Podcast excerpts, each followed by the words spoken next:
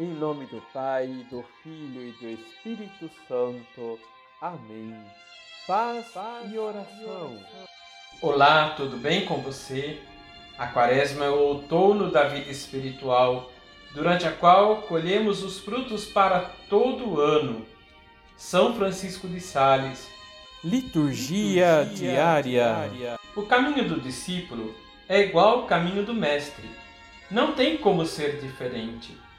Na liturgia somos advertidos pelo Evangelho de Lucas, capítulo 9, versículos de 22 a 25, que o seguimento de Jesus exige renúncia. Jesus fala de sua morte aos discípulos.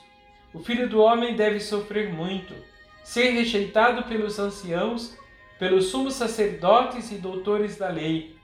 Deve ser morto e ressuscitar no terceiro dia e em seguida se refere aos discípulos: Se alguém me quer seguir, renuncie a si mesmo, tome sua cruz cada dia e siga-me. Pois quem quiser salvar a sua vida vai perdê-la, e quem perder a sua vida por causa de mim, esse a salvará. O Evangelho nos remete à vida interior, ao profundo de nossas decisões e escolhas e de como as fazemos. Não podemos nos esquecer que tornamos aquilo que escolhemos. Se somos discípulos de Jesus, não podemos temer a cruz e o sofrimento por causa dele. Nesse retiro quaresmal, devemos refletir sobre como Jesus vivenciou a sua fidelidade ao Pai.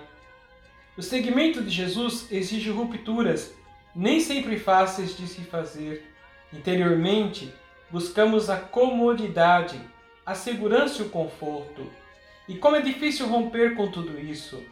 É preciso romper a comodidade para se tornar a comunidade dos seguidores de Jesus.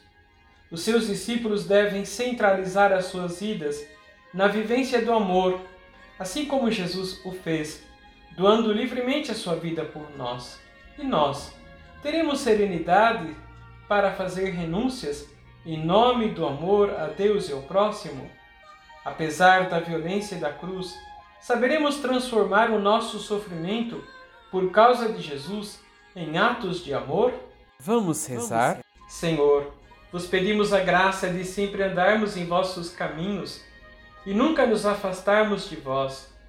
Mesmo diante das adversidades e perseguições, por causa de vosso nome e por causa de vossa palavra, que não, tem, que não temamos a cruz, que não temamos a cruz, porque depois dela a vida vence com todo vigor. Assim seja. Abençoe-vos o Deus Todo-Poderoso, Pai, Filho e Espírito Santo. Amém.